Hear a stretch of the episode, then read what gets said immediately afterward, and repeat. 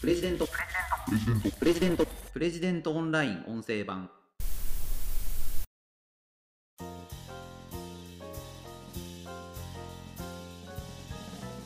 ウクライナに侵攻したプーチン大統領。その狙いは欧米解体かもしれません。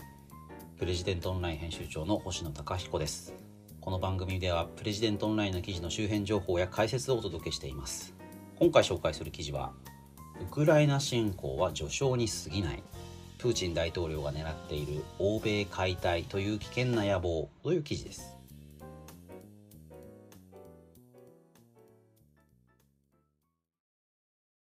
えー、こちらの記事はですね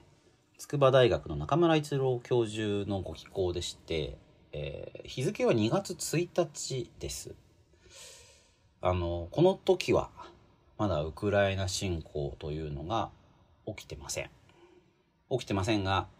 まあ、起きるかもしれない。危険視されている、まあ、その前提で中村先生にご寄稿いただいたものですけれどもあのリードではこういう言葉をご紹介しています。中村先生の言葉ですね。プーチン大統領はウクライナ侵攻によって NATO に揺さぶりをかけアメリカの欧州撤退を目論んでいる。最終的には NATO を持っとることを考えているのかもしれない。というと。うーんまあプーチンの野望というようなことになろうかと思うんですけども少しですねあの歴史的な背景なんかも踏まえながらこのことを考えていきたいなと思います。まあ、事の発端はですねウクライナの NATO への参加北大西洋条約機構これにですねウクライナが入っちゃ困るよというのがロシアの主張でしたね。まあだからそのことを今あの、まあ、これ2月28日に収録していますけども現在のウクライナの大統領ゼレンスキー氏が、まあ、NATO の加盟まあ欧米まあ欧米への距離を近づけるというようなことを掲げていたのでそれに対してロシアが危機感を抱いたというのが、まあ、プーチン側の、まあ、侵攻の理屈になっていると思います。NATO というのはまあこれ対抗するものとしてワルシャワ条約機構っていうですね、まあ、ソ連を中心とする東側の、まあ、同盟があるわけですよね。まあ、軍事同盟ですね。これ集団安全保障を作っているので、ワルシャワ条約機構に加盟しているどこかの国が誰かに攻められれば、あの条約に加盟する国々がそれを集団で守るという仕組みです。で、NATO も同じですね。で、今回はウクライナはまだ NATO に加盟していないので、まあ、NATO 軍、まあアメリカとかドイツとかイギリスとかというところがウクライナに派兵するということはないというのが今理屈になっています。これあの NATO じゃない場合は、まあ今の国際秩序のルールの中では国連軍と UN って書いてある軍隊がね、行くっていうことがありますけれども、この国連軍の派兵には安全保障理事会の承認が必要になりますね。安全保障理事会というのには5大国というのがいましてこの5大国は拒否権を持っています。この5大国の一つがロシアですからロシアがそれをまあ当事国なわけですけどもロシアが派兵に反対ということになれば当然国連軍を派兵することはできません。で NATO にも加盟しないわけですから NATO 軍が入るというのもおかしな話なので今のところウクライナにはどこからも援軍は来てない。あの武器とか資金とかそういうものをあの提供するという動きは起きていますけれども軍隊が入ってウクライナを助けるということにはなっていないわけですね。でですねあのなぜあのロシアはウクライナに NATO に入ってほしくないのか、まあ、これはですねあの裏を返すとロシアの周辺国が相次いで NATO に参加しているということがあるからなんですね。例えばハンガリー、ポーランド、チェコ、これが1999年に NATO に加盟しています。ルーマニア、スロバキア、スロベニア、ブルガリア、こういう国々も加入、加盟しているんですよね。で、この国々がなぜ NATO に加盟したのか。ロシア側の視点に立つと、ロシアに向けて勢力拡大している。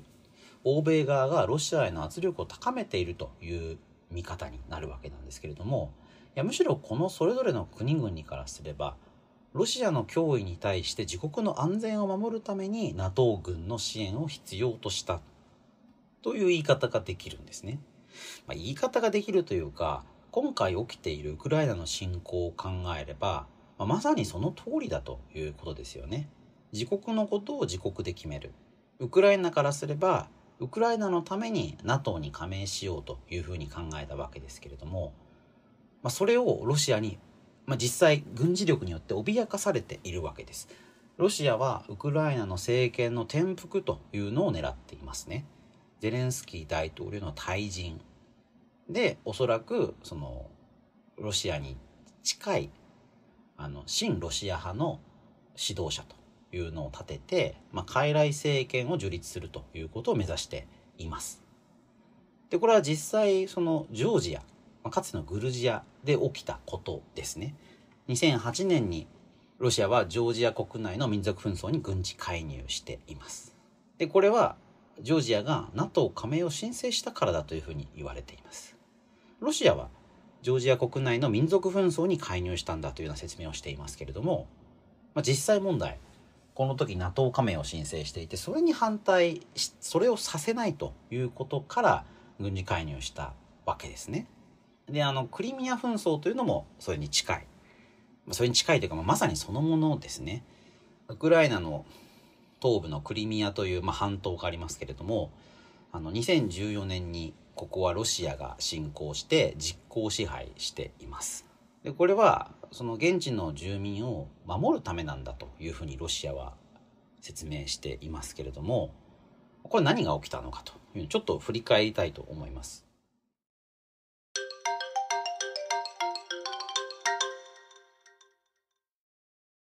2014年にですねウクライナですごいデモが起きたんですよね。それで政権が崩壊するというようなことがありました。であのその前の大統領というのはあのヤヌコビッチという大統領がいましたでこのヤヌコビッチ大統領というのはそもそもですねあのロシアも欧州もっていう路線で大統領になったんですよね。あのまあ、このヤヌコビッチ大統領、まあ、当時のヤヌコビッチ氏も、まあ、東部の出身で、まあ、どちらかというとロシアに近いだろうというふうに言われていたんですが、まあ、欧州にもあの足をかけるとロシアも欧州も大事にしますよということで大統領選に当選したんですけれども実はこの人はめちゃくちゃロシア派だったんですよ。でそんなことが明らかになって市民が、まあ、もう猛烈に怒ってですね首都キエフに100万人近い人が集まってこうデモを行ってでその結果ヤヌコビッチ政権というのが崩壊したんですね。でこの時にあのウクライナがをまあ、ロシアがかすめ取ったんです。あのウクライナというのは、まあ、ロシア系住民が多いということがあるのでロシアとしてはこの場所の、まあ、自治が危うい、まあ、この人たちがロシア系住民が弾圧されるということがあるからここに入っていく。いや弾圧があったかわからないんですけどね。てかないと思うんですがロシアはそういう理屈で入ってきたわけです。でこのヤヌコビッチさんっていうのはこう大統領を辞めてロシアに亡命してるというふうに言われています。所在不明なんですけど。でこの人の住んでた家というのがすごくてあの大統領っていうのは基本的に、えー、10万ドル？1000万円前後の収入しかないというふうにされているんですけどウクライナっていうのはあの平均月収が、まあ、日本円で5万円ぐらいだというふうに言われています。だからまあすごくこうあのヨーロッパの中でもかなり貧しい国なんですが大統領のお給料もそれぐらいと。なんですけども家に行ってみたら5階建ての大邸宅で動物園とかゴルフコースもあったっていうことなんですね。であの大統領就任時から邸宅の中には誰も入れないように厳重に警備されていて大統領失脚してからその邸宅が国民に公開されたんですが、まあ、みんな口をあんぐり開けたと。だどう考えてもこの人はロシアから金をもらってたわけですね。まあ、というかあのロシアを支援することをしながらまあ、自分の国ウクライナを私物化してたということでしょう。いやだ結構ねとんでもないんですよね。でこのことについてロシアはあのまあ欧米が支援したクーデターだっていうふうに強く反発してました。2014年の時ですね。だからヤヌコビッチ氏というのが、まあ、退陣させられた、まあ、それはその民主的なデモなわけですけれども、まあ、これはまあ事実上のクーデターなんじゃないかというふうにロシアは反発していたわけです。で、さらにですね、そのクリミア半島だけではなく、ウクライナ東部でもロシア系住民が迫害されているということを言って、あの、まあ、親ロシア派の武装勢力が政府庁舎なんかを占領してですね、独立を宣言するということがありました。で、この独立を、まあ、どのように認めるかというので、ドイツ、フランスが仲介役として出てきて、ロシアとウクライナ、この4カ国で15年2月にミンスクというところで協議をして、ここでまあ一応ミンスク合意っていうのができたんですよね。で、ただ、ウクライナ側が、まあ、このミンスク合意っていうのは、要はその2つの地域の、まあ、ある種の自治、独立を認めるということなので、まあ、ある種ロシアの思惑通りというところもありますよね。なかなかこうその憲法を改正してこの場所をウクライナではないというふうにするという動きを取らなかったので、まあ、それで、まあ、ロシアがイラついていたと。まあ、でにもかかわらず、まあ、ロシア側から見ればあのゼレンスキーというウクライナの大統領は NATO 加盟というのを進めようとしていて、まあ、そうなってくるとこの2つの地域の独立自治というのも危うくなってくる。まあ、それを許すわけにはいかないというような形で、まあ、今回侵攻したというのがロシアの理屈になります。でももともとのその2つの地域のでロシア系住民が迫害を受けてるという話が、まあ、どこまで本当なのかということと、まあ、仮に迫害を受けていたとしてそれがロシアの判断で他国に侵攻するということがあっていいのかということですよね。いやあっていいはずないんですよ。だからもう完全に国際秩序から離れている。そういうルールを無視しているのが、まあ、ロシアの考え方で、うーん、だ何やってんのかなという感じですよね。で、多くの専門家も、まあ、ロシアが本当にそんなことをするはずないだろうというふうに考えていたわけです。で、だ途中までまさにその、まあ、軍隊を集めるけれども、それある種の圧力であって、あの欧米側から情報を引き出すというような政治的なカードだったと思うんですが、まあ、これ本当にカードを切るということになったのが今回のウクライナ戦争ですね。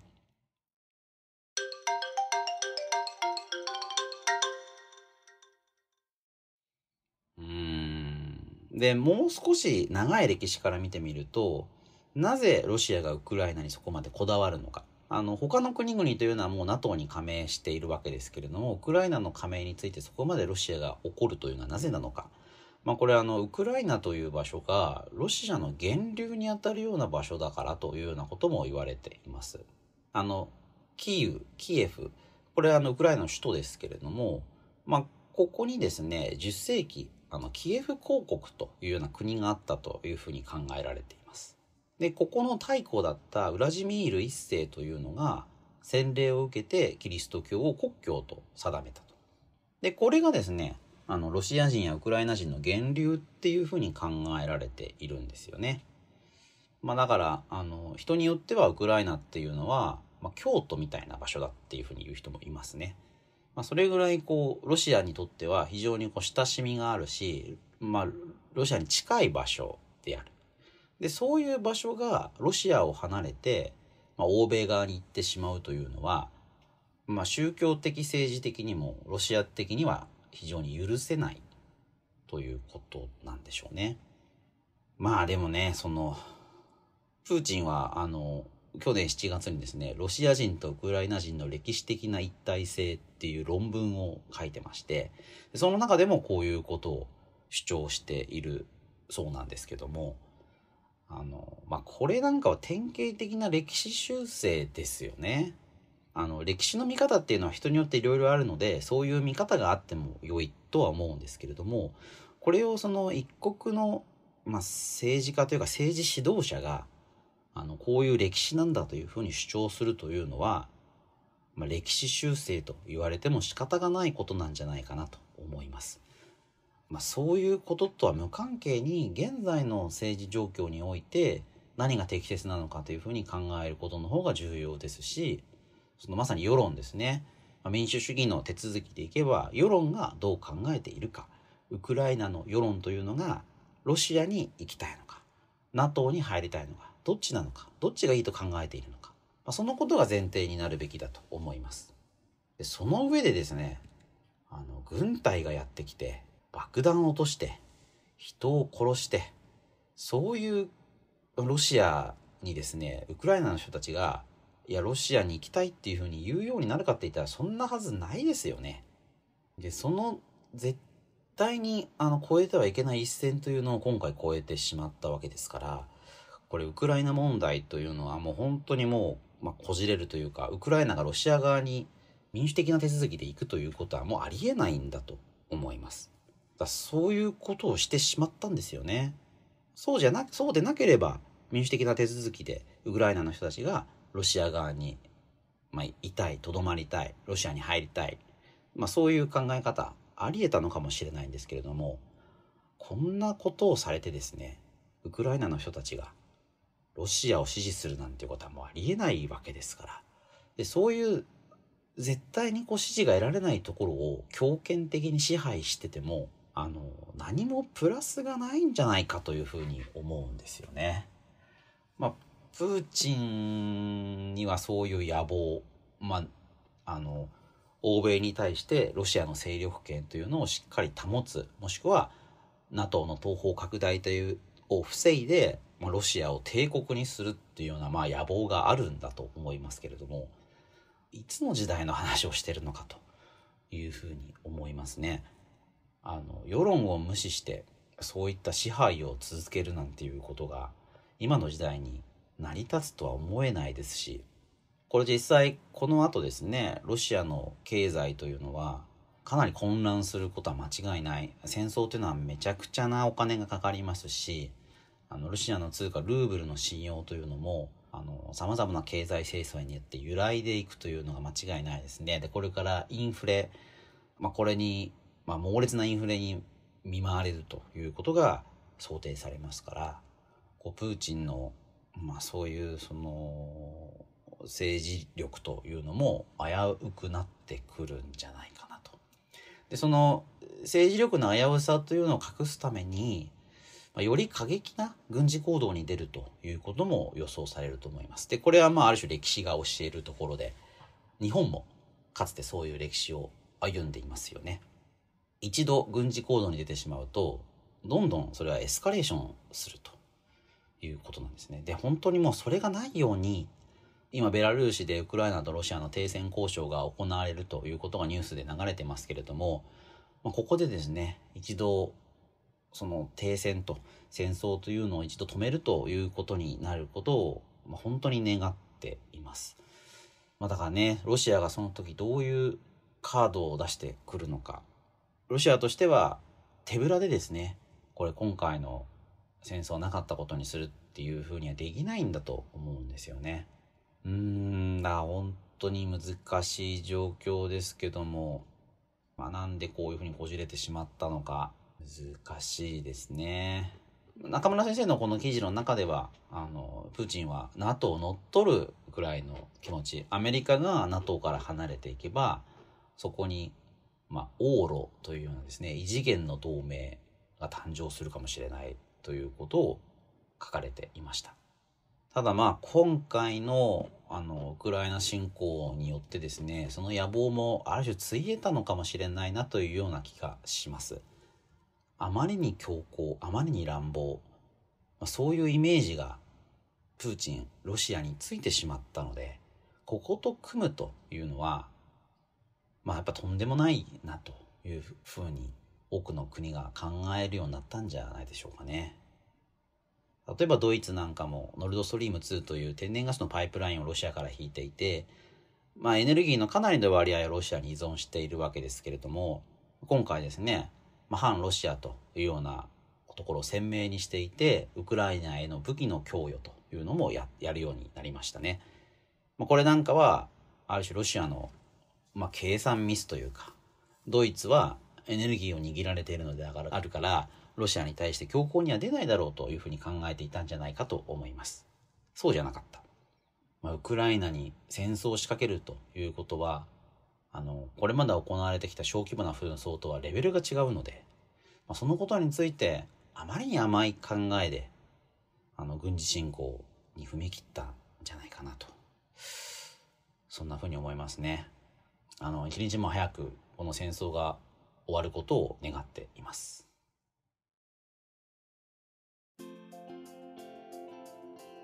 ということで今回紹介した記事はウクライナ侵攻は序章に過ぎない。プーチン大統領が狙っている欧米解体という危険な野望という記事を紹介しました。それではまた次回お会いしましょう。プレジデントオンライン編集長の星野貴彦でした。